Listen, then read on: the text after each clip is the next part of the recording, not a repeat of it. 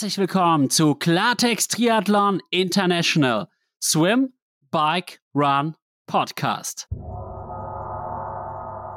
Welcome to another episode of Klartext Triathlon. I am Alexander, and today we have a very special guest, a multi talented triathlete. He finished fifth at the Ironman 70.3 World Championships in Lahti with a quite interesting journey. Please welcome Joshua Lewis. Thank you very much for having me, Alexander. It's a pleasure to be here. It's an honor to host you in my podcast. So, how are you? How was your day? Yeah, all's good, thank you. I'm uh, quite deep into an Ironman training block at the moment whilst I prepare for my uh, first crack at a full distance. So, a little bit tired, but I'm uh, pretty chirpy, all considered. We will talk about your first Ironman later. It will be in Portugal like you have told me before our podcast. But first of all, let's make sure our audience gets to know you a little bit better. Joshua, could you please introduce yourself briefly and share some key aspects of your background, both in and out of the world of triathlon? Yeah, sure. Um, I guess uh, from an early age, I've been an elite swimmer. So that was kind of my passion from a young age, but was always trying to balance that with school and education and trying to do my homework before swimming and then after swimming and all of this. So that uh, then translated into university uh, where I studied architecture. So I tried to keep on top of the swimming and doing my studies, which was quite intensive. I think it's quite a lot of hours uh, spent doing both of the uh, both of the disciplines, whether it be studying architecture or swimming. So that kept me on my toes. But it was only in my fifth year of studies that I actually started doing uh, triathlon. And I instantly got the bug for it, as a lot of people do. And I, it kind of, uh, kind of engulfed me. Like I, I couldn't not do it. I, it was a bit obsessive about it. Uh, same with architecture, really. Like it, they're one in the same in that respect. You you just do a lot of both of them. And obviously, to excel in both was very difficult. So I ended up not doing that quite, but I, uh, I, I fell in love with triathlon. I finished off my studies, and then, fortunately, after I finished my fifth year, I managed to uh, transition into more full time triathlon uh, because I had the opportunity to go to the Commonwealth Games for Guernsey. And whilst I was doing that, I uh, I taught architecture to fund my triathlon career. So after that, kind of segued into some long course stuff later in, in my triathlon career. But yeah, that's a kind of rough overview. Thank you for the overview. Uh, you have talked about your past as a professional swimmer. I was a swimmer too. Uh, I swam from 2008 to 2017. And I have to admit, after nine years of just swimming, I was a little bit bored. And I made the switch to triathlon in 2017. And yes, I think it was the right choice. And I have a passion for triathlon that I didn't have for swimming. But what do you think? How did your background as a professional swimmer prepare you for a career in triathlon? Swimming's great. I think that it really teaches you discipline and consistency and just being able to turn up every day and be repetitive because at the end of the day that's what it takes to be good at anything i think is just constant repetition turning up day in day out even if it is sometimes boring like you say.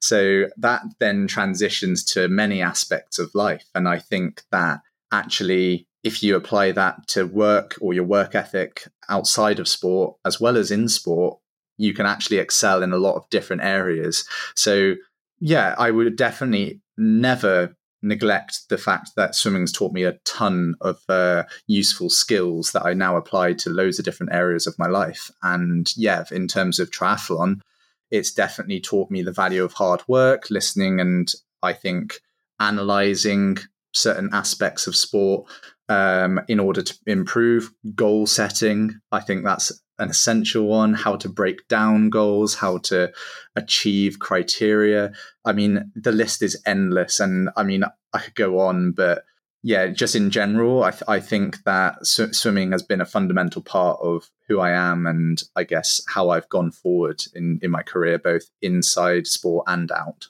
Yes, that's the same thing with me. I think it helped me a lot to be uh, quite disciplined and to to work hard for my aims and so on. And do you still like swimming? Do you still like the training? Yeah, I, I weirdly love it. Um, I I think again I've spoken about that obsession aspect of things and like getting a little bit obsessed with what you're doing and being able to repeat it over and over. I mean, the technique element of swimming I absolutely love. I can't get enough of it. I think about my stroke all the time. I'm always thinking about things where I can improve, make make me more efficient in the water.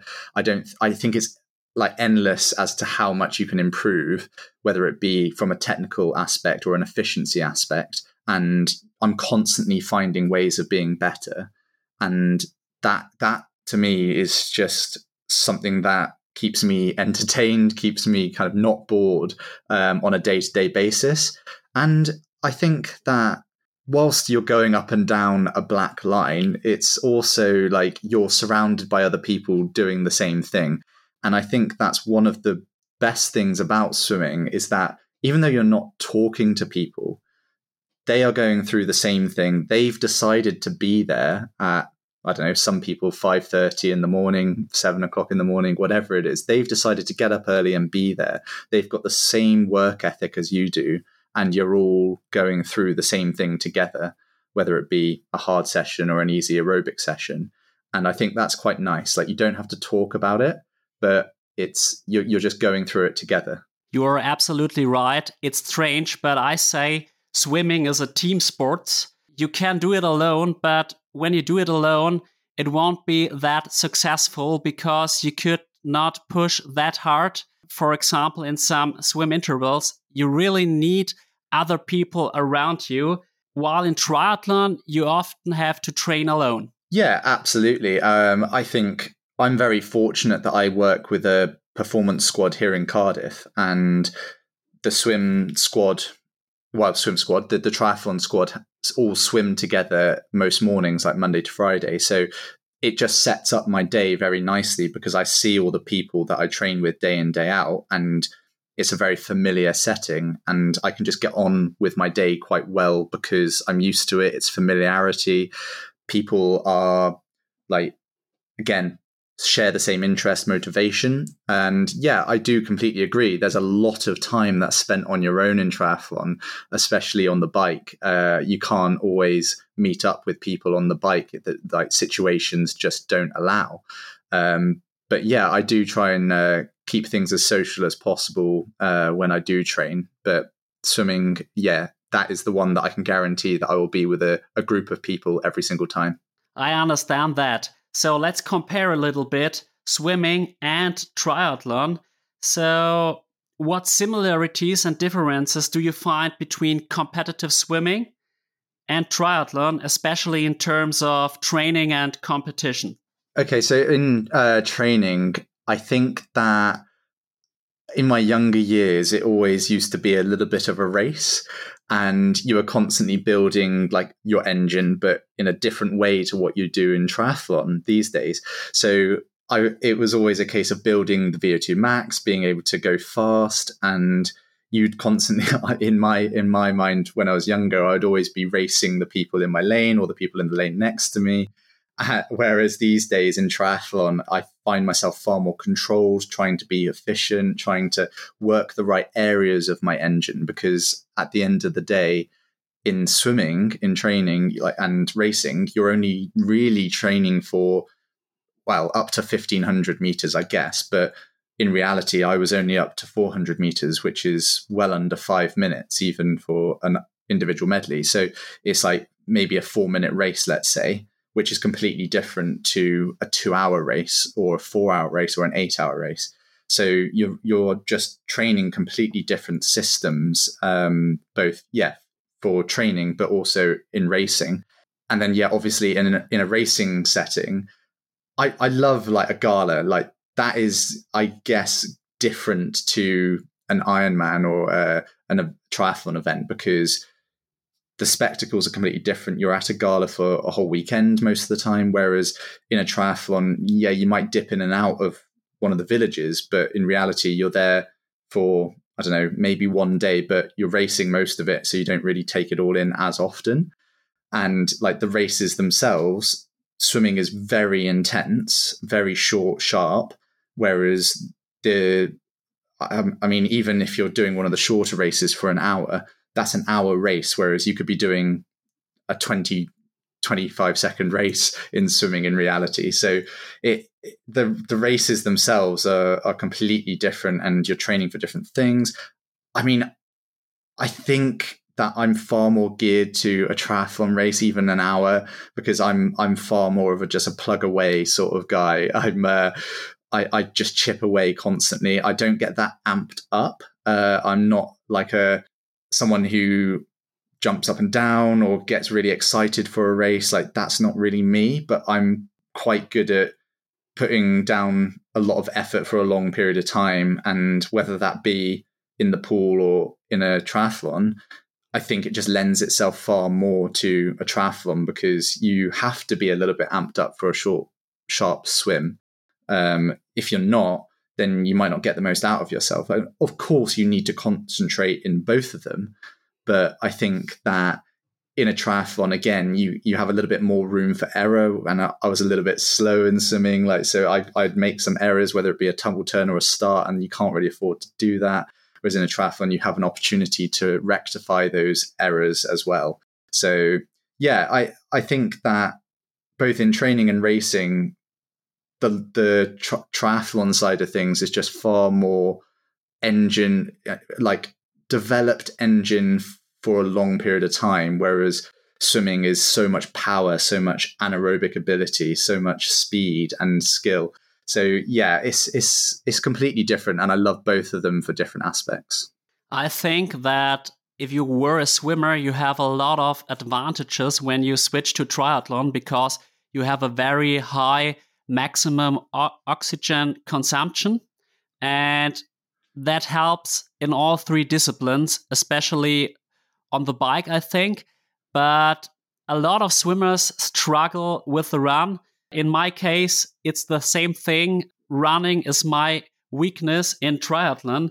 I suppose the reason for it is that our feet are a little bit too flexible. And for running fast, you sometimes need kind of stiffness in your feet. Yeah, I've uh, I've definitely experienced this myself. Um, I think the other element to it is the fact that because our engines are so developed from swimming, is that we can go out for a 10, 20k run and be absolutely fine uh, metabolically, but in reality, when your bo- your body isn't used to it because it's it's just not or the chassis or your bones and ligaments and joints like you say floppy swimmer ankles um, they're just not used to carrying the body for that amount of time because it's just been suspended in water the entire time. So i think that whilst the engine is ready to do that your your chassis your body and ligaments aren't. And that's where people come unstuck because they struggle to be patient to build up the run volume over time. And I think that that's a key one is just like be patient and you can definitely build up a lot of volume very quickly, but you've you've just got to do it in the right way. You're absolutely right. And now let's talk about your recent race season. First of all, you participated in several middle distance races like Lanzarote, San Marino, Challenge London, Ironman 70.3 Marbella, Staffordshire, and of course at the Ironman 70.3 World Championships in Lahti. And I watched your results and I remarked one thing. In the past, you often struggled on the run, but with Challenge London, something has changed, and you also managed to to run well off the bike. How do you explain that improvement? so there's there's a few things um, in Lanzarote. I actually think that I ran very well off of quite a hard bike. Um, if you look at the comparison to other people there, so people like Daniel Bakkegard, uh, Pieter Heemeryck, I actually ran comparatively not far off of the times that they ran. And then the next two races were pretty terrible for me. Uh, I think it was uh, Marbella and San Marino. And this is like not necessarily to do with my running, but also more, probably more so to do with my system. I overheat very easily and I struggle in hot weather. So when it was quite hot in both of those places, I don't think I fueled and hydrated correctly. And that really affected my run at the end of the day.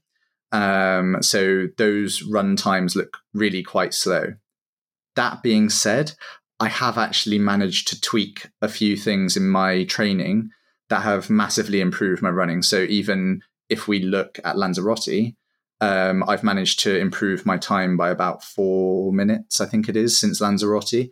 And that that's just from like a small change in my training intensity more than anything, rather than any like anything special. It's just like a, a small tweak in intensity in one of my runs that's allowed me to kind of utilize the engine that I have and really uh, start improving uh, fairly quickly.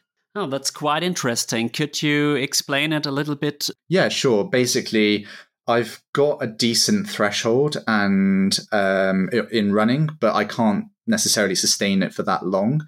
Uh, so, in terms of 70.3 running, um, which is obviously over an hour, but after three hours worth of racing, let's say, or um, what I need to do is just make myself as efficient as possible and get my kind of like tempo sort of running as efficient as possible as, and as close to my threshold as possible um, in order to run faster for longer. So just on a on a Sunday on my long run, I've just been doing some slightly faster running um, than what I was doing, and that's just allowed me to become a little bit more efficient. It's very controlled still, um, and like I've I watched the intensity quite closely, but it's just higher aerobic than what I was doing prior. I get what you mean, and now let's talk about your great race in Lahti. You placed fifth. It was your biggest success till now, and I have to admit, I watched the race with my girlfriend, and she's not a triathlete, but she is quite interested in watching triathlons with me. And then she asked me, Who is that? and I said, I don't know. I don't have any inf- information about him.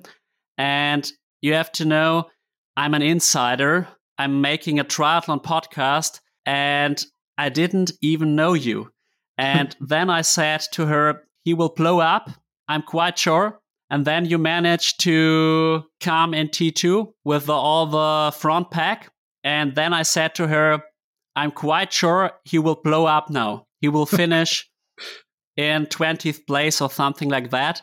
And then I was very surprised. It was a great performance. You managed to finish in fifth place. Awesome. And for me, it was the biggest surprise of the day after Rico Bogen. So congrats. But how do you explain that success in Lahti?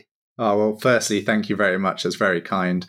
Um, but I, I, don't think you were alone. I think a lot of people were quite shocked uh, to see me there and weren't sure who I was, including the commentators. So, yeah, no, I wouldn't feel bad about that whatsoever. But yeah, no, I, I mean, it was a shock and it wasn't uh, for me and my team. I think we've been working quite hard, and all of the numbers were spot on for what I did on the day. Like what we'd been seeing in training is exactly what I put out on the day. But that was me on the absolute brink. So that's what I was capable of, like, but probably no more. So, yeah, a shock to most people, but probably not a shock to uh, the people around me and close to me. But it's a combination between having quite a strong swim bike, um, being able to actually use that, and then fueling very well. So it, all of those things came together on the day and I don't think I would have been able to do any of that if it wasn't for the races that I'd done already that season, because I learned so, so much from the races that I did, um, whether it be fueling, whether it be being quick, whether it be how much power I could actually put down on the bike throughout a 70.3 and still run off of that. Um, so yeah, I think like Staffordshire gave me a lot of confidence because I was able to ride off of the front of the race, um, hold people off, and actually put time into them. And that was like one of my higher powers and fastest races that I'd done. And I still ran quite well off of that for me. And then London again taught me so much about how much I was able to push on the bike and still run well because Sam Laidlow was in the race. And I really regretted not trying to stay with him for longer because the numbers that I was seeing on the screen were scaring me. And he's an unbelievable cyclist, obviously. So it was, it was uh, that that was also the kind of fear that I had was that I'm just going to blow up, like you were saying, and and just not be able to sustain it and just ruin the rest of my race. But that gave me a lot of confidence because then that coupled with Staffordshire I was then able to be like, well, what do I have to lose? I know I, I was gutted that I didn't try and stay with him in London. So the only thing that I can try and do in Worlds is is stay in that in that pack and stay at the front of the race for, for as long as possible and just see if I can like sustain that.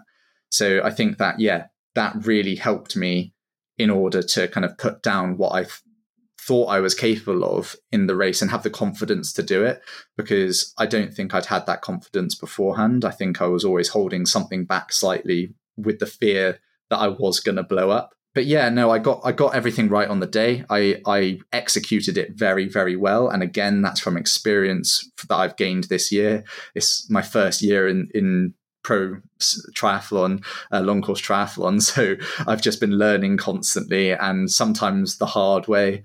Uh, so it's just one of those things. Um, and yeah, uh, ta- yeah, tactically, I did, I did very well. I would have changed a few things, but in general, decent. I made some good decisions to come past some people at the right time um, to try and stay at the front and then yeah i just panicked with the fueling and just had as much as i possibly could because i wasn't sure if i was uh, going to be burning through everything and yeah not have any facilities on the run. Talk a little bit about the dynamics during the bike leg because it seemed that you had to push incredible wattage and at times it also seemed like you might lose the group especially in the climbs yeah, it was really difficult for me. Um, I hadn't been in that sort of group dynamic before, uh, ever really. And I was at the back because one, I didn't think I'd have the respect to go further forward in the group.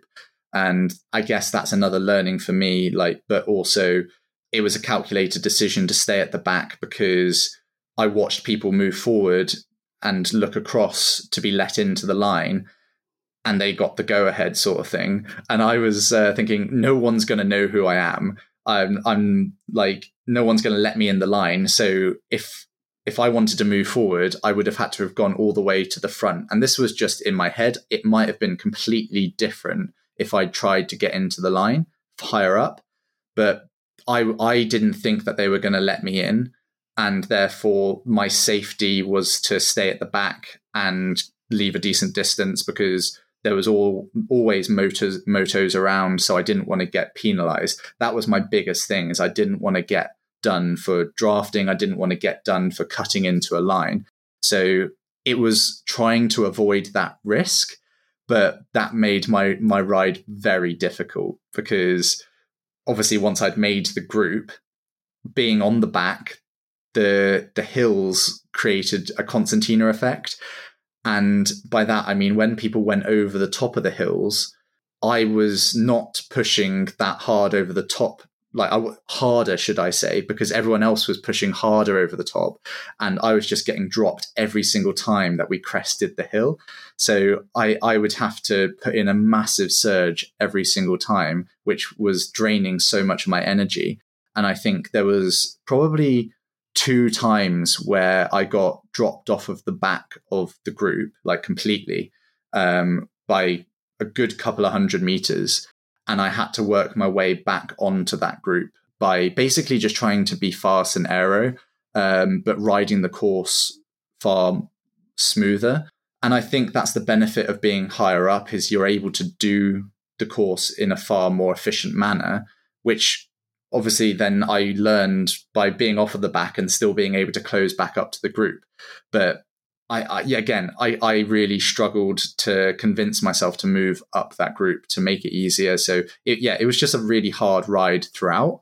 And then towards the back end of that ride, there was a few attacks that went, and I couldn't go with them. Um, so had to again let them go. Um, this was on one of the last hills, and that was a calculated decision again to let them go because my, my legs were starting to scream at me. And i was just like okay well let them go see if you can ride back on to the group like you did last time. And luckily other than freddie funk and mathis i think i managed to close the gap to the rest of the group um, by the time we got back into transition. So yeah it, it was a dynamic that i was not used to in the slightest. I would do things completely differently next time but it was a, another another great learning for me.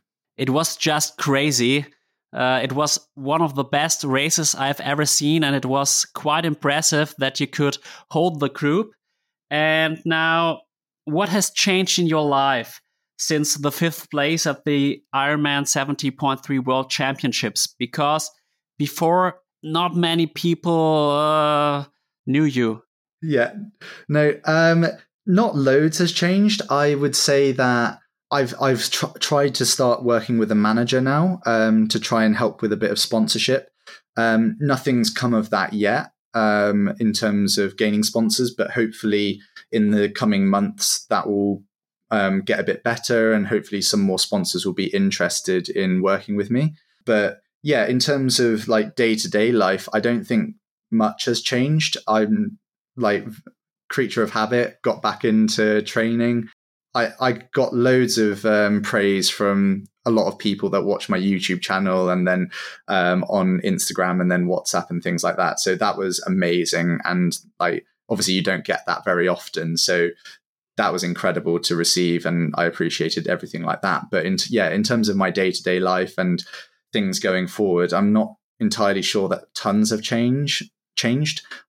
No, I, I, I think that I'm a bit more confident in my ability, but other than that, I, I just just like doing what I'm doing, just like getting back into the habit, getting back into training, and working towards the next one. And the next one will be an Ironman. That is correct. Yeah, I'm a bit scared, but um, I think yeah, everything suggests that I could be okay, but I think this is uh, going to be a bit more of a learning experience, similar similar to what I went into the World Championships in uh, Lahti with, to be honest. I, I just wanted to use that as a data collection and experience in order to be able to do better next time. But it just turned out really well. I would say that the difference between Ironman 70.3 and Ironman is not that significant because you need to train similarly.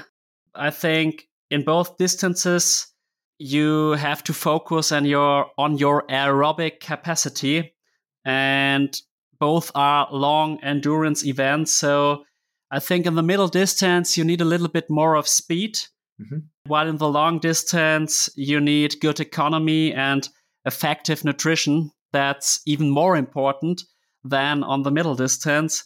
So I think you will do that. Let's hope so. I think that's the plan. Um, I've been working a lot on my nutrition uh, with precision hydration. Um, and yeah, I think in terms of my economy, it seems to be quite good, but I just need some uh, a little bit more conditioning so that I get to the back end of that marathon and I'm not absolutely falling apart. So yeah, I think uh, if I can keep on top of the nutrition and my gut handles everything, I think uh, I could be on for a good one. But it just depends who turns up and how confident I am on that bike and what I think I can uh, handle on the back end of that marathon as well. Does the course in Portugal suit you? I think so. Yeah, I think um, it's quite a strong man's course. It's a bit of a hilly bike, but also quite fast. It's got a bit of a mix of everything, um, which I mean, if you look at Nice, that did tend to suit the bigger cyclists, the more powerful cyclists. So hopefully it's a similar story there. And then the run is quite a, an atrocious run. It's quite tough. It's rolling hills, um, but I think again that that could be quite good for me. I'm I'm a little bit heavier, but at the same time, it's it's rolling. It's a muscular course, and I think that will suit me. But yeah, well, time will tell time will tell, but when I hear you talking, it seems to me that it could that it is quite similar to Lahti, and you made the fifth place in Lahti. So I think it could be your course in Portugal. Could you share some specifics of your training and mental preparation for the transition to Ironman racing? Yeah, sure. I uh, I've been doing longer runs on my Sunday long run, um, and just building that up quite steadily. And then on my one of my bike sessions, I've been extending that out from two and a half hours to now four hours, and that's gone from ninety minutes worth of work to three hours worth of work in in those sessions, and it's all intensity controlled. So yeah, it's, it's like the kind of 300 to 310 watt mark, um, just trying to sustain that for as long as possible, essentially. Um, those are the two main differences that I've changed in training. And uh, yeah, just practicing nutrition during both of those. I get your point. You even visited Ironman Wales as a spectator to get a feeling for the long distance, right? Yeah, I was uh, also scouting it out just in case I wanted to do it in the future incredible event. Like I, I, wanted to see what people were going through. I wanted to see what the atmosphere was like, um, and yeah, look at the course because it's meant to be quite a brutal course, and I can uh, testify to that. It it looked savage. So yeah, no, it it looked really good. It was very impressive to see some of the professional women uh, race there, and just so inspiring to see how many people and the of effort that they were putting in to finish their Ironman. It was so inspiring. I believe that it's one of the toughest courses I know. A friend of mine, the uh, the German Johanna Ahrens, made the third place there. Oh, nice! Oh, very good. Yeah, I must have seen her. Like I, I was uh, watching the women's race quite intently with Nikki on the front as well. So yeah, I must have seen her pass on one of the uh, three leaders' bikes. Nice. Well, now you are in the world ranking on place 61. And do you dream of participating in PTO races? Yeah, 100%. I mean, it's it's where the sport's going. Hopefully they carry on doing what they're doing. I think it's going to be really tough to get into the the system um, this time round because they're reducing it to 20 starts. Um, and I understand why, but it's just a shame that it's it's happened this season where I could have potentially knocked on the door and getting a start. But hopefully, with another couple of races under my belt, uh, my ranking will go up, and and I'll get a bit of a shout at potentially getting a, a even a wild card would be great because once you're in the system, it's uh, it's a bit self fulfilling. You get the points, you stay in the points, and then yeah, like I definitely aspire to be there. That's where the money's at. That's where the best racing's at. And at the end of the day, that's all we want to do as triathletes is race the best people and make some money from it. That's true. I would say you really deserve a wild card because you finished so strong in Lahti. And now there is also the new long distance PTO World Championships. What are your thoughts and your expectations regarding the new PTO World Championship Series in the long distance category. Yeah, I think it's fantastic. I think it's such a good idea. Um, my only fear is that it might reduce the opportunities for up and coming pros, but that's obviously because I'm in that position. I'm in the position of an up and coming pro. So I'm always going to say that. Whereas I think it will be really good for the sport. I think the storytelling element that they're speaking about is fantastic. I think that's essential. And that's obviously from a personal branding perspective, that's what I try and do with YouTube. I think it's very important for a spectator to be able to get invested in in the journey in triathlon in other people and their kind of efforts yeah my my only fear about it all is that it it will be self-fulfilling for those top guys and girls and that if you're in there, it's very hard to then drop out of that unless you just don't turn up or you get injured. So I don't want it to be something that isn't accessible to people in the future if if it's just like you get loads of points for being there and then you stay there. So yeah, I, I hope that there's a way of actually accessing it um, without just having been in the system already. That would that would be my only thing. Okay, I know what you mean.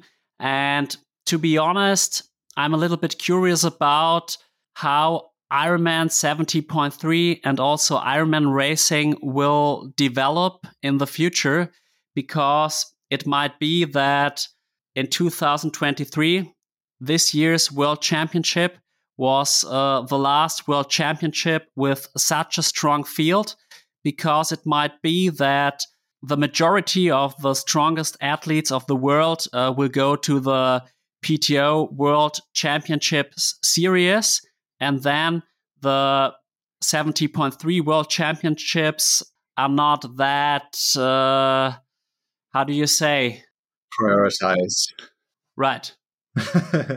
yeah, I completely agree. Um, hopefully, the PTO organize events strate- strategically um, so that they don't affect the championship races of the year. And I think that's important because I think people do still respect and value the Ironman World Championships, whether it be the 70.3 or the um, full distance. And I don't think the full distance Ironman is ever going to be um, second fiddle to anything. I think that's always going to be the pinnacle of our sport. And I can't see that changing anytime soon. But I do see the PTO being able to kind of add to that and facilitate that. And if they can do that in a strategic way, that people also want to do their events as well as the Ironman World Championship events, then I think it could be a really strong um, point with for triathlon and really spread it out throughout the year and just have something that people can get invested in throughout the year. And uh, that's what you see in the Super League Triathlon as well. They've they've organized their events around the World Triathlon Series events, and it works in conjunction one, with one another, and that is really important. You are absolutely right. And Super League, there also have been the Super League in London this year. And I want to talk with you about the importance of triathlon in Great Britain. So, how would you characterize the importance of triathlon in Great Britain, considering factors like support systems and also financial aspects for athletes? Yeah, that's an interesting one. Uh, Great Britain focus quite strongly on the short course athletes and definitely don't really uh, funnel any finances or uh, support into long course athletes. Um, there is obviously an element of support. Like I am in a performance center and coached by one of the um, head coaches, Luke, but he is funded by British Triathlon and his focus is on short course. That is that is their focus, and I'm there to facilitate the environment, be an asset to that team. So I am getting, I guess, help from the government and from British Triathlon in that respect. But in reality, there, there is no opportunity for funding for me um, from British Triathlon in that respect. Um, that being said, I think Great Britain as a whole is very supportive of triathlon. And I think that there are opportunities there to get sponsorship and be supported by certain companies and this, that, and the other. But it, it's just finding those companies and uh, like having access to certain people and certain things. But in general, the, the whole community is enormous for triathlon. And I think, yeah, it's so important for for us as like professionals to set the precedent and try and like be inspirational and uh, I guess role models for for that community. I think that Great Britain is one of the biggest triathlon nations in the world.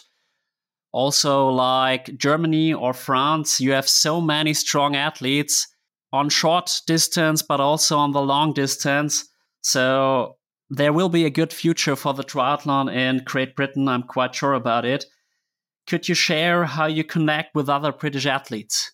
Yeah, of course. Um, I think on the circuit, um, we tend to talk to each other. We tend to organize trips together, try and make sure that um, we catch up uh, throughout the year as well. I know that I definitely try and keep keep in uh, touch with quite a few of them and do some training with them just to yeah, they're, they're friends at the end of the day. And like, we, we like spending time with one another. We like meeting up at races. So it's important to do that because when you then go to races, you want that support system there so that you can also rely on someone else, have that familiarity, be comfortable in and around races. So yeah, it's um it's something that I definitely actively try and do and keep up to date with in terms of other people and friends. Yeah, it's it's it's a good community and there's not tons of pros out there, but we're all pretty friendly and I guess we, we all we all know of one another as well, which is quite nice. Yeah, that's a big advantage. And do you have some training buddies? Yeah, yeah. So my uh, my squad is great. I work. I train with the National Performance Centre in Wales, and it is fantastic. I've got great training partners. I think Iestyn Harrett's probably my main training partner, and it's fantastic. He's recently gone long course as well, so you'll probably be seeing his name here and there um, as well. But yeah, it's um, it's definitely got some long course um, aspects to it in terms of definitely Iestyn, but then. I've got some fantastic friends within the squad that I do most of my training with every single day, every single session. We get on great, and it's just a really nice environment to to be able to put the work in. I believe that. And how does the British society care about triathlon? Without the ones like you, who work tirelessly to keep things running, everything would suddenly stop. Hospitals, factories, schools, and power plants, they all depend on you. No matter the weather, emergency, or time of day, you're the ones who get it done. At Grainger, we're here for you with professional grade industrial supplies. Count on real time product availability and fast delivery. Call clickgrainger.com or just stop by. Grainger for the ones who get it done. Um, I think they're very invested in it. I think that, especially when I went down to Tenby, um, the amount of support that was there just from people that are coming out of their houses or supporting their family or friends that are competing in the race. I think that it is it's incredible that the fact that they're able to just be there for eight hours or whatever it was or 10 12 hours um, and support and just spectate is just incredible. Like the amount of people that are shouting for people that they have no idea who they are but they're just supporting them is just incredible. So just that as a precedent is amazing and i think shows how much support britain as a whole has for triathlon I think in Germany it's similar. Uh, you have a good community in triathlon, and over the time, over the past years, more and more people get in touch with triathlon. They know, for example, Jan Frodeno, Sebastian Kienle, Patrick Lange, but yeah, they don't know, for example, Jan Stratmann. The, the average German guy doesn't uh, know Jan Stratmann, for example. And so I think it's similar in Germany. Perhaps Great Britain even cares more about triathlon than Germany. Uh, I have the impression. And you are also an architect and you're also a coach. So could you make your living by being a pro triathlete? I definitely hope so. That's my uh, my plan over the next two years is to kind of transition out of doing, I guess, more so teaching. I love teaching and I love coaching. It, it it definitely feeds into my I guess need or want to help people. Um, it's it's a bit of a not a habit, but or you could call it a toxic trait of mine to want to help people. But I've channeled it now through teaching and I guess getting people to pay me to help them because at least that way I know that they want the help. um, but yeah, no, I think um, I I love doing that stuff and I'll carry on doing it. I think, but as to what capacity I do it definitely depends on how much money I can make from triathlon itself.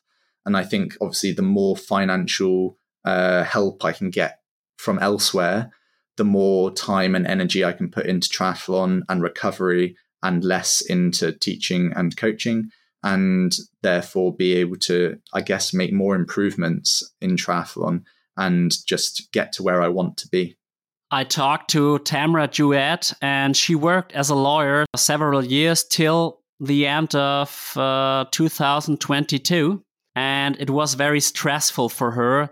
And i think triathlon has developed so so fast the last couple of years and it's not possible anymore to do a job and to do pro triathlon i think in the past that was possible but now triathlon has become too competitive.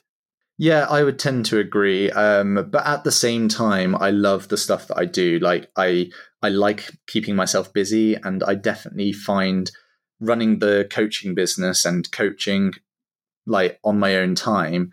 I find that actually quite a lot of fun, and I find it more like play than I do at like hard work. So because of that, I think it's a great outlet for removal of from triathlon even though it's coaching triathlon it, it's almost completely different and it's a different kind of mindset a different sort of attitude rather than just being fully focused on being the best version of myself it's helping someone else do that so it's uh, it's being able to take yourself away from the intensity that is triathlon and trying to be better and doing something completely different in a different way and helping other people. So I actually love it for that and love the separation and escape from triathlon um, that it allows. So I do agree with you that it's really hard to really excel in triathlon if you've got too much of a burden on your plate and too much hard work that's detracting from the training and the recovery. But if you can use the like other stuff that you do as a form of recovery, whether it be recovering from the intensity mindset or whether it be a physical recovery, I think, yeah, it's, it's a different thing slightly, but I think it's both both of them are important. I can totally see your perspective. If I would be a pro athlete, I think it would be too boring with the time because I also need some academical work. And for example, at the moment, I'm doing that podcast I learned some Spanish at the moment because I will go to Gran Canaria. And because at the moment I'm doing my sabbatical and could live like a pro athlete because I have enough time to recover. Exactly. And I I know I know exactly what you mean. Like just keeping busy definitely keeps me on my toes. And I've, I've found in the past that if I have too much time on my hands, I get a little bit lazy um, because I do start relaxing and I do start kind of getting a little bit complacent, maybe. And especially in my A levels at school, I remember it went from something like five subjects down to three or four. And just having one less subject gave me so much more time. And then all of a sudden, I just wasn't putting in anywhere near as much work as I, as I was doing when I was just constantly doing work. I'm I'm far better at just chipping away, just keeping on my toes, and just keep on doing stuff and I guess that does then leak into my personal life, whereas I, I struggle to shut down and just relax sometimes um, and not do anything and just spend time being in the present doing nothing. But I enjoy it at the end of the day. And I think if you're doing the stuff that you enjoy and it's not affecting your professional and home life in a negative way, then yeah, I think I think go for it. I think it's because of your past as an elite swimmer. And you know, when you do elite swimming, you train early in the morning, then you go to school or you go to university. Afterwards, you train the second time. You're doing some land training, and after that, uh, yeah, you you just have the time to eat, and then you have to go to sleep because the next training will be on 5:30 the next morning and I think swimmers are very well organized people. 100%. And I think that's one of, I guess, one of my best um, traits, I'd say, is time management. And I think that if you're able to manage your time effectively, you can actually fit in a lot more than you think in the day. And I've just had to do that throughout my life, like you say, in, in swimming. And like I mentioned earlier in the podcast, it's it's it is that case of swim in the morning, go to school, do homework, swim, do homework, eat, go to bed, or whatever it is.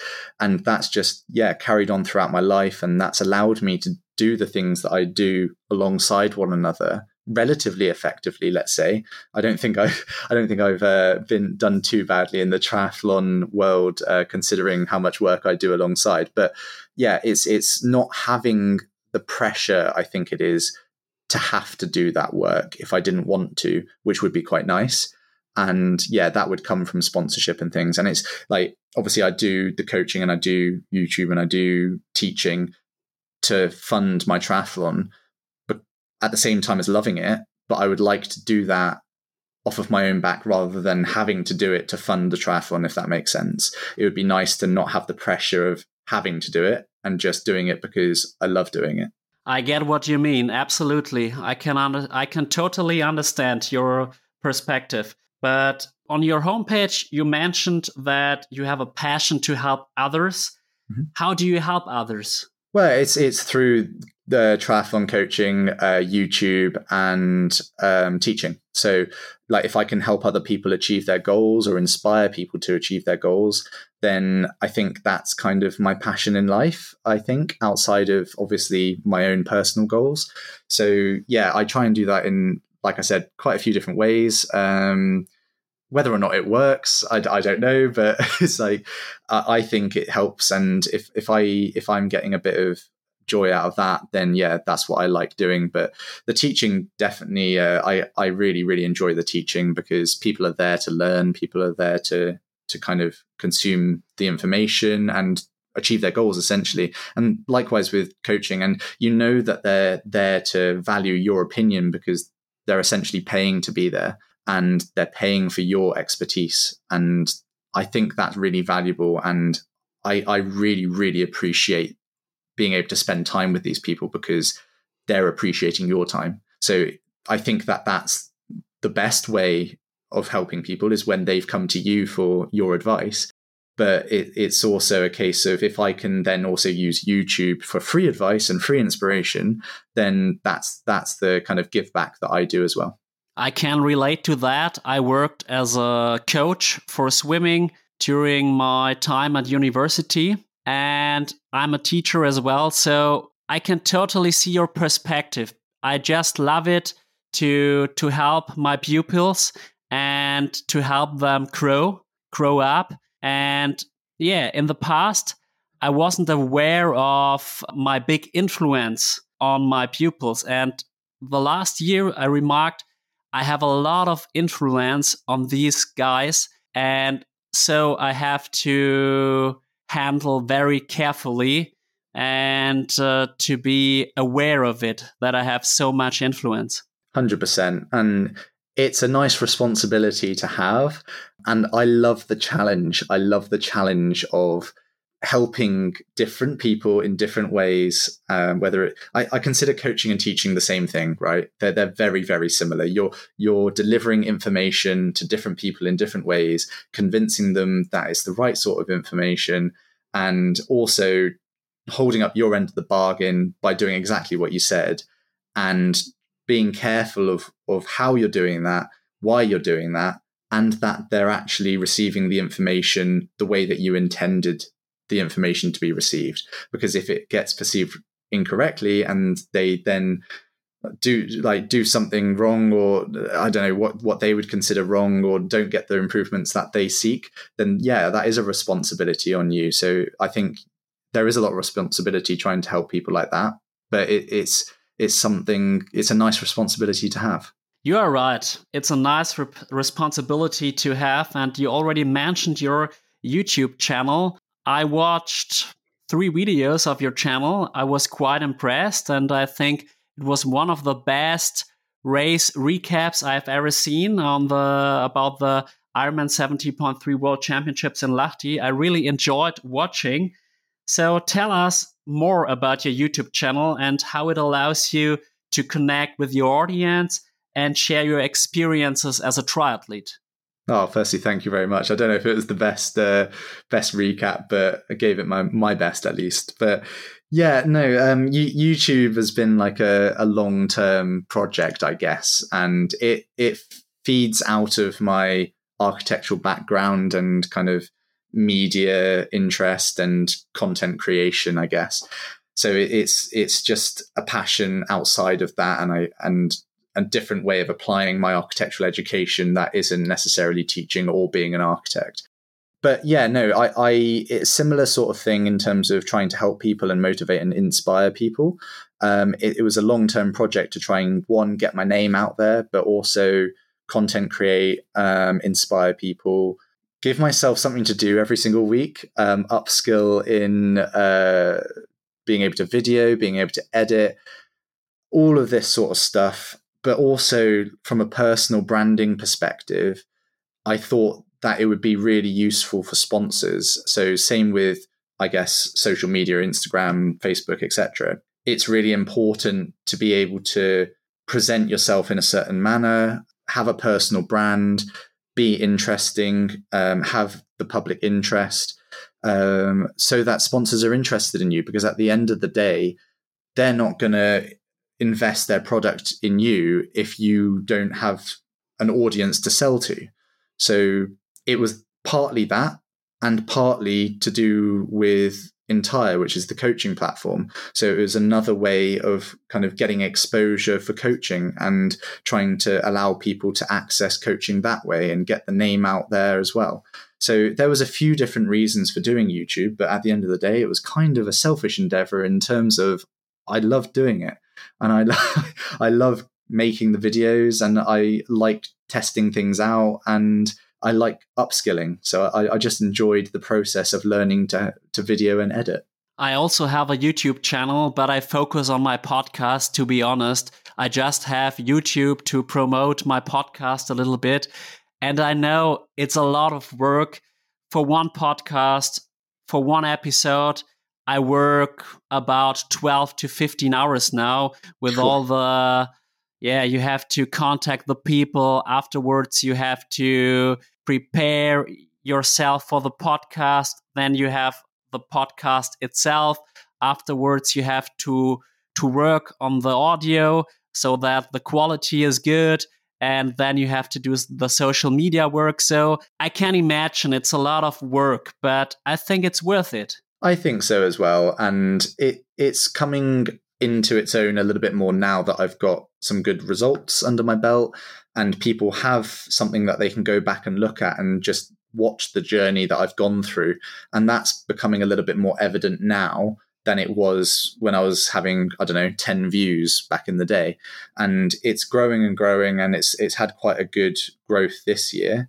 And yeah, it does allow people to to see the journey themselves and be like, okay, that's what it takes. But then also, it, it's just quite self fulfilling when people do really resonate with something that you've said and you get a lot of traction and you can reply to all of the comments. It is very rewarding in that respect because it's like, well, actually, that's really helped someone. I put out a a swim video um, a few months back, and it it's done quite well. But it's because it really added value to people's swim uh, technique, and it allowed people to understand what I was trying to convey and what they were trying to do within within their swimming.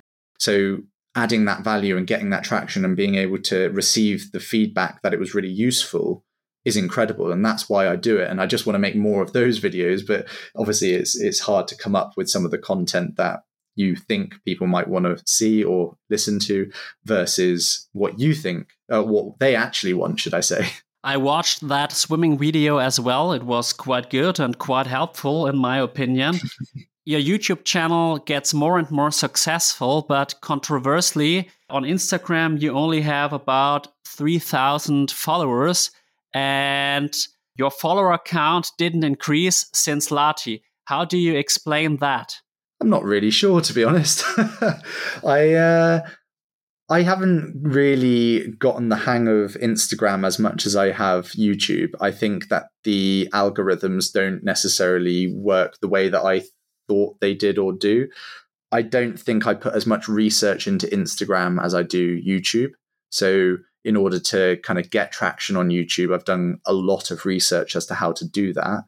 Um, like literally days and weeks and months sort of thing worth of content trying to learn how to do it. Whereas instagram i just haven't haven't done that. And i also don't put out too many reels on instagram which i think they're also trying to push. And it's just not gotten the traction necessarily that I would have wanted it to, but then also I haven't spent the time trying to do that. So that's definitely something that I'll look into for the coming years because well, it depends what people and sponsors put value on. I think that they are putting value on a little bit more of the longer form content, such as YouTube at the moment, because that's where pe- you find a lot of really invested people in triathlon.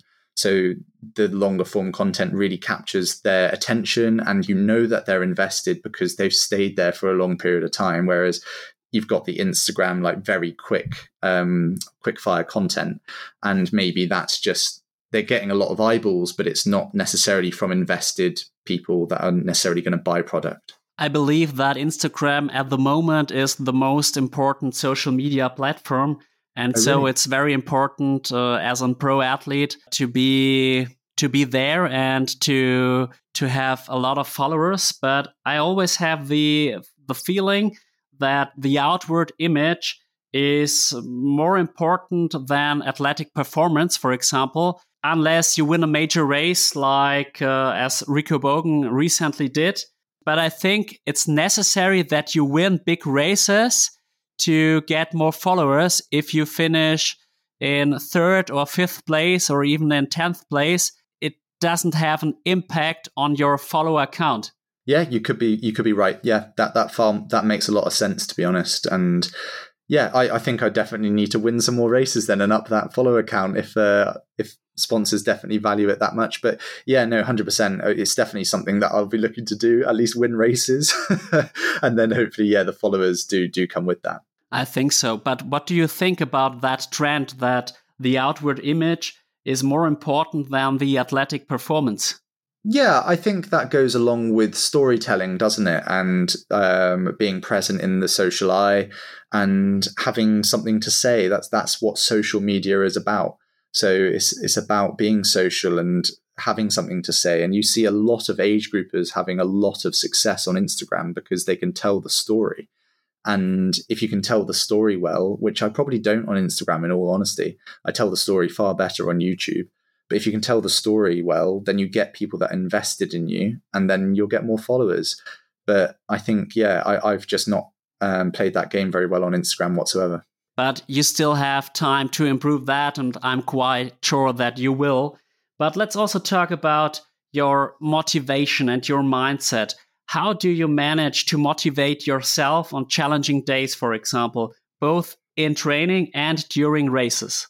I've never struggled with motivation ever. I, I it's, it's not something that I've even considered um, as something to kind of get motivated for. Like it's it's just kind of something that I I do.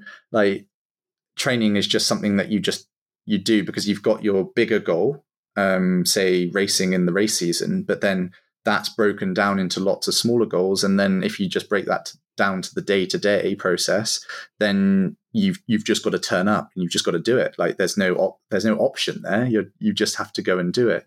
So the motivation side of things, I never really struggle with. And of course, I get tired, and of course, I have bad days. But it's it's never a case of should I do this, should I not.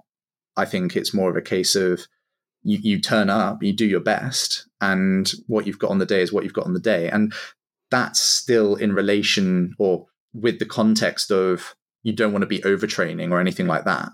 But it, it's it's far more far less weighted on motivation and far more weighted in the process and just ticking off the process. And if you carry on ticking off the process, then the races will come, the, the results will come, and yeah, the performances will come. You're absolutely right. And it's good to hear that you didn't even have a lack of motivation in the past.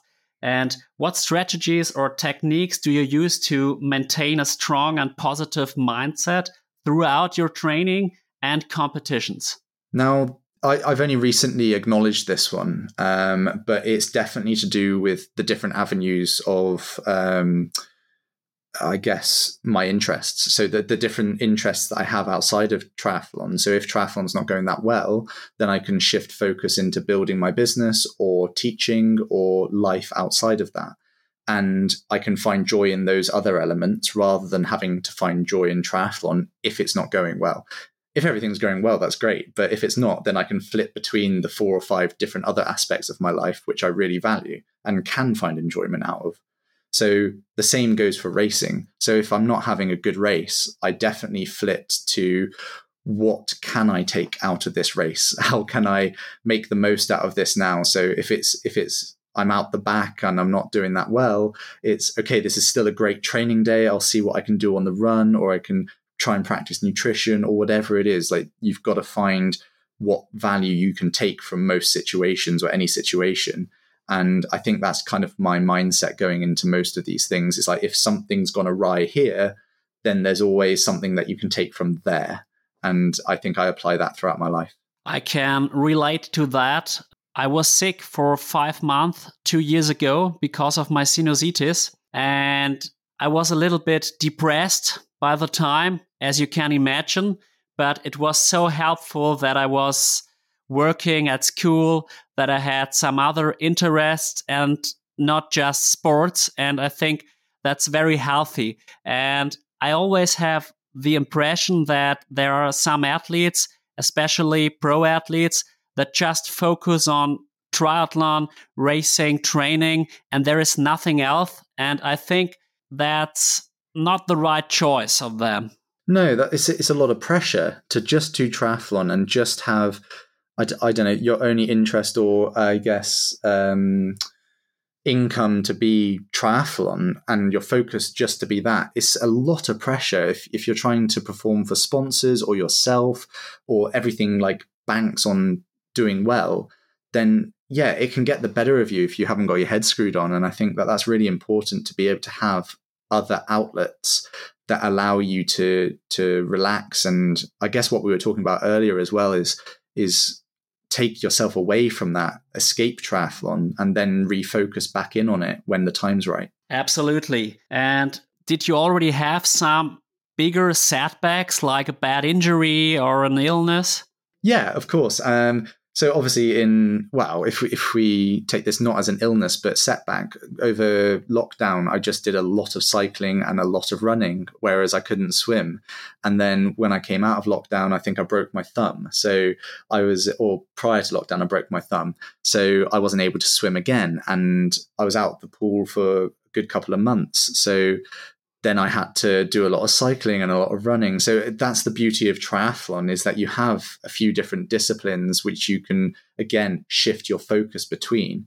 And then I guess if we're talking about more recently, this uh, earlier this season in February, I actually pulled my calf quite badly and I wasn't able to do any running. And I had to again shift my focus to swimming and cycling. And that really, really allowed me to get quite strong on the bike and focus on my swimming and getting more efficient with that as well, which have both really helped this season. Yeah, I think every bad thing always has some good aspects as well.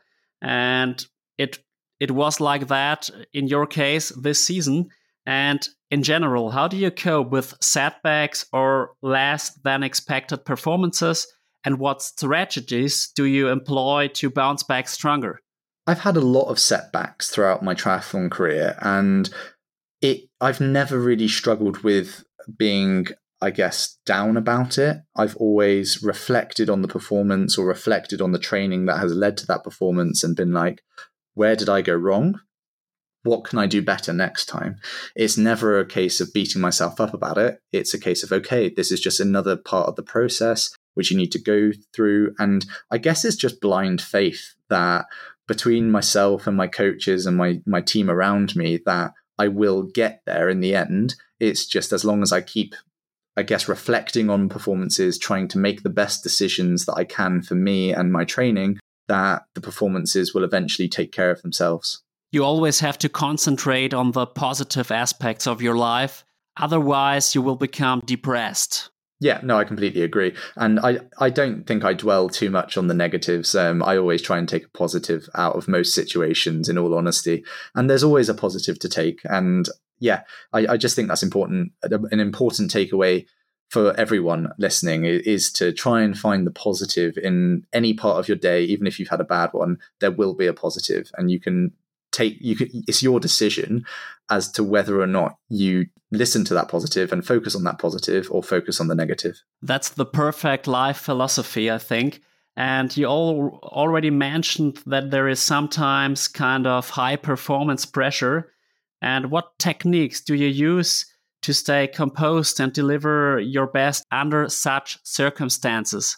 I've had a few high pressure scenarios this year and uh, like even if we take it back to one of my lower key races of the year which was the island games in guernsey it was just a small race and it's not a small race it's like a less competitive race um, than a lot of the races that i've done this year. But it's quite a big race in terms of where i'm from.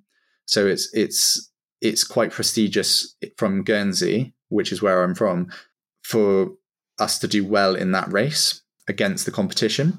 So I had a lot of external pressure, I'd say, um, put on me. And in order to deal with that, you, like it's hard to actually like properly deal with that external pressure, I guess, other than just focusing on yourself, removing yourself from that as much as possible, and just trying to go through your own process. And that's the same in terms of the internal pressure that you put on yourself to want to perform is like just do your process. You've prepared for it. Have faith. Have confidence of what you've done. And then if you're able to do that then the again the performance will take care of itself.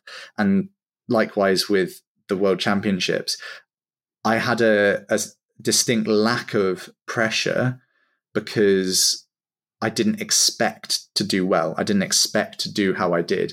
And yes, of course, there was external pressure from, I guess, the competition because it was very high competition. Like at the end of the day, the world champion was there. Like it was just the, the biggest field that I've ever competed against.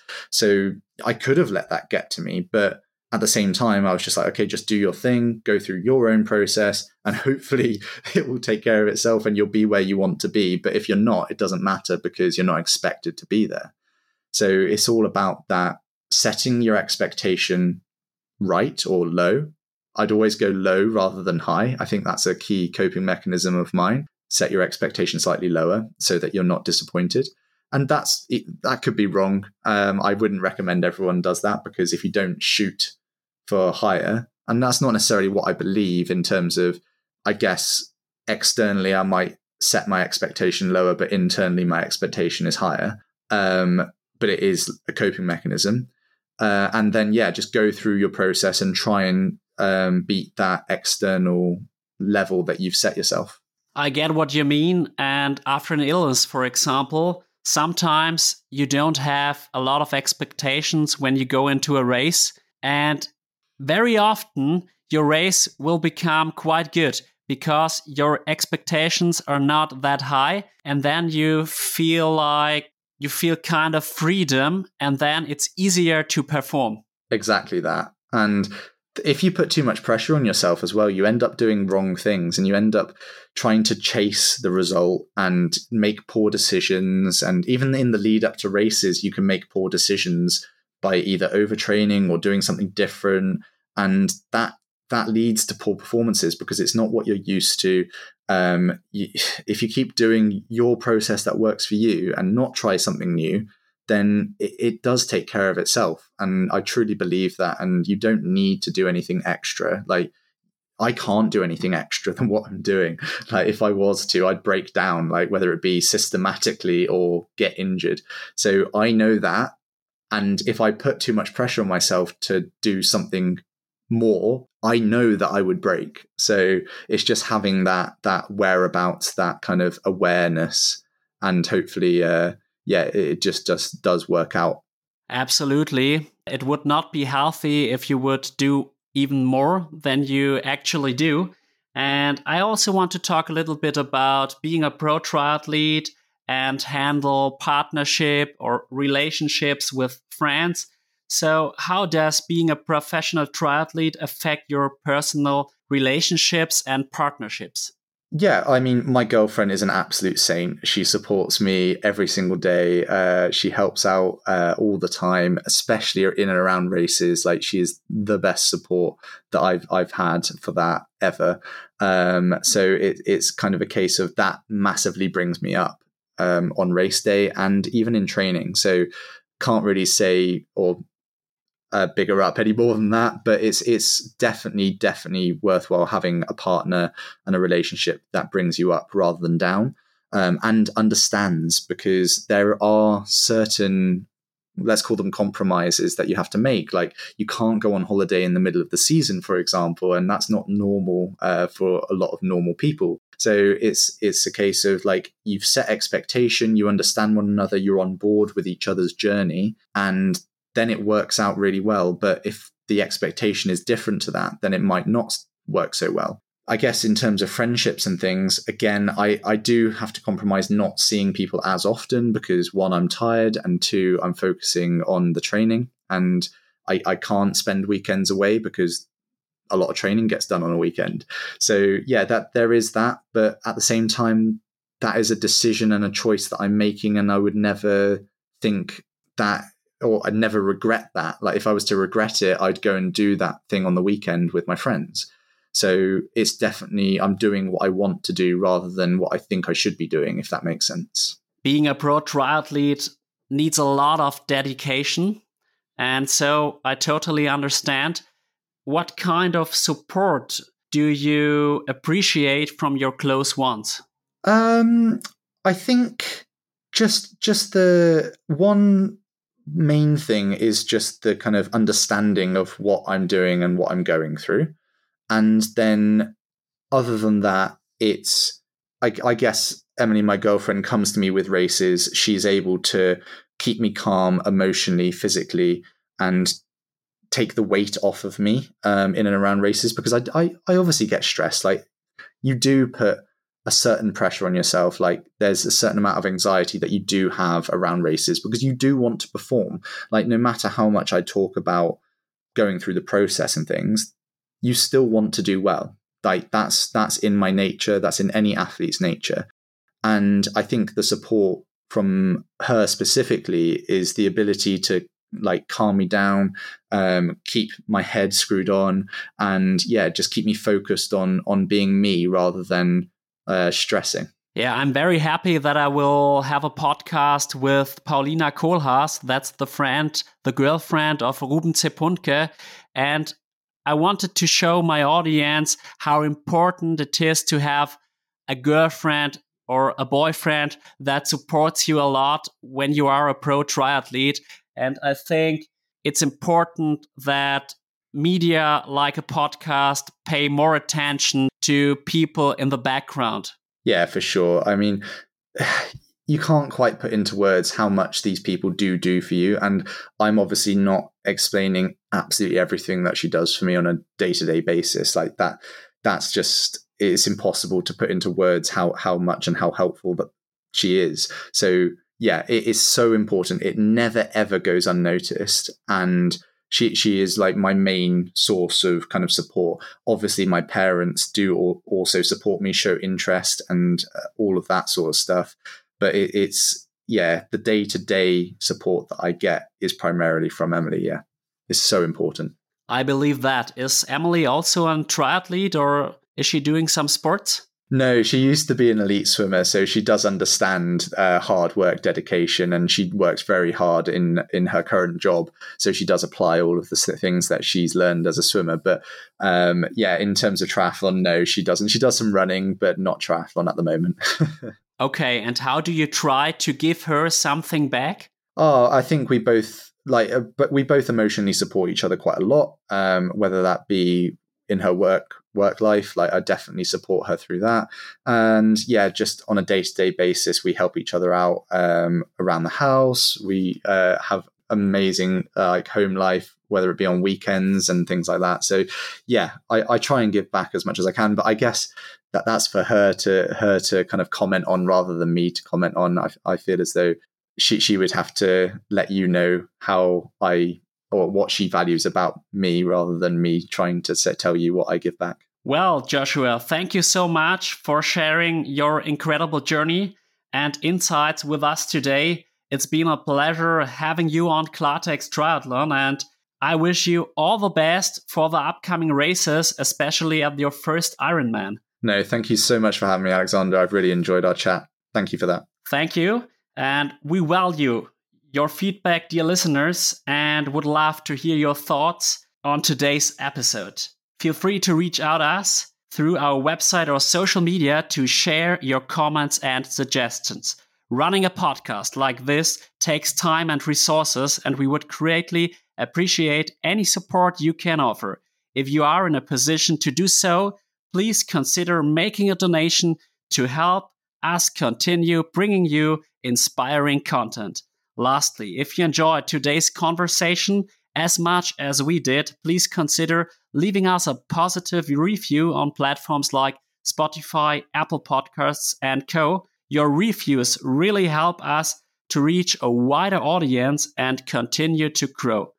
Thank you for being part of our podcast community, and we look forward to bringing you more engaging content in the future. Until next time, take care and stay inspired, and goodbye, Joshua. Cheers. Thank you.